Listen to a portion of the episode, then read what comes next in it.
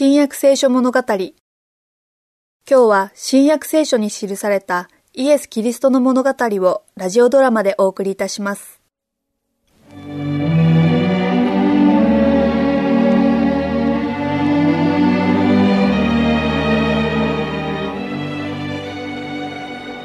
お母さん、エルサレムってどんなところですか？もうすぐだから自分の目でご覧なさいイエス起伏が多くて岩だらけだって聞いてるけど。デコボコしたところですよヘロデの王宮は丘の頂に立っていて神殿は王宮とケデロンの谷の間の平地にあります険しい崖もいくつかあるのよ早く見たいな。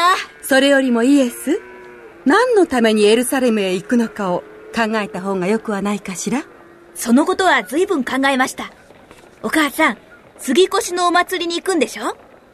イスラエルの人たちがエジプトを出て良いというパロからの知らせを待った時のことを記念するお祭りでしょ？よく勉強してるのね。お母さん、杉越のお祭りは、ただ何百年か前に起きたことを記念するだけじゃないと思うよ。どういうことなの？祭司様や先生方はそういう意味だっておっしゃるけれど。お祭りで殺される子羊は救い主を表しているのです。殺されるですって？救い主が？イザヤはこう言っていますよ。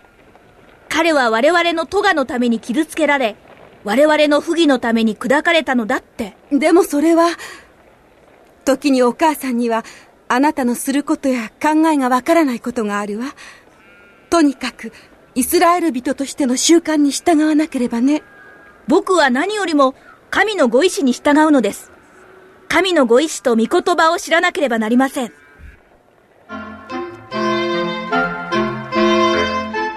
ガリラヤからの旅は何日かかかりました。旅人たちは仲間付き合いと安全のために大勢一緒に固まって旅をしました。道中至る所にイスラエルの歴史上記念すべき場所がありました。エルサレムの塔が見えてくると人々の声は一様に活気づきました。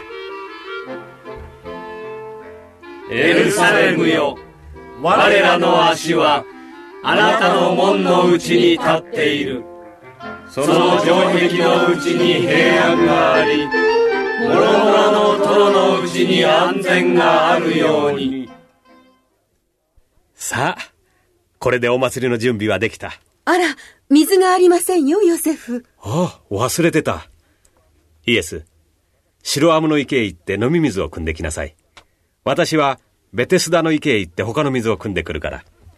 白アムの池ってどこにあるのお父さん？あの壁はソロモンの時代に建てられたものだ。あの門が魚の門だよ。それを抜けて神殿のそばを南へ炉の櫓まで行きなさい。櫓は広い壁の曲がり角にあるから、その壁沿いにミロのそばを通ってね。ずっと南へ行くと、元のダビデの町の壁に出る。古いし荒れているから、その壁はすぐにわかるよ。池は、そこから東へ曲がったところにある。人がたくさんいるし、見落とすことはないさ。あまり手間取らないようにね初めの儀式に遅れたくないから走っていくよ、お母さん。いいえいいのよ杉越の儀式まで1時間ほどあるから気をつけていきなさいはい、お母さん。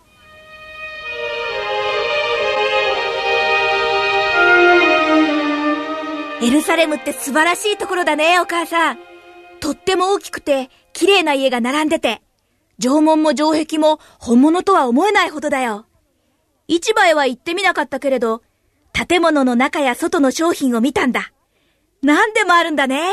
エルサレムの話は後にしましょうすぐに行かないと遅れてしまいますよ遅れてはいけません、お母さん。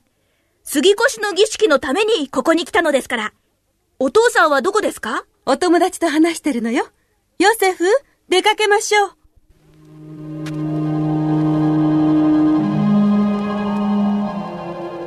ヨセフとマリアとイエスは群衆と一緒に祭壇のある神殿の庭へ向かいました。イエスは白い衣を着た祭司たちが厳かに務めを行うのを初めて見ました。モーセとヤコブの神なる主よ。仰せに従い我らは初めの月の14日この杉越の行事を執り行いますすべての習わしに従い、すべての儀式にのっとって執り行います。イエスは、生贄の子羊が祭壇の上で血を流して死んでいるのを見ました。香の煙が祭壇に立ち上り、イエスは他の礼拝者と一緒に神戸を垂れて祈りを捧げました。主よ、あなたの民の罪をお許しください。我らの捧げ物をお受けください。主よ、我らに平和と祝福をお授けください。我らの捧げ物をお受けください。主よ、我らに平和と祝福をお授けください。イエスは毎日印象的な礼拝の儀式を見ました。そして日を追ってそれの意味をはっきり理解してきました。一つ一つが自分自身の生涯と結びついているように思われ、新たな衝動がイエスの身の内に目覚めていきました。心を奪われたように押し黙って、イエスは何か大きな問題を解決しようとしている風に見えました。ひどく真面目な顔をして考え込んでいるようね。イエス、どこか具合が悪いのですか？いいえ、お母さん。僕の使命の謎が解けかかっているのですよ。お父さんのヨセフと私があなたをエルサレムへ連れてきたいと思ったのも、一つにはそのためでした。ここならあなたはイスラエルの偉い先生方と直接お話もできますからね。あなたが立法学者を尊敬して先生方のおっしゃることをもっとよく聞くようになればいいと思いますよ。神殿の礼拝の時、天におられる父はずっと僕に教えてくださっていたのです。父からお聞きしたことを僕はすぐに他の人たちに伝えるのです。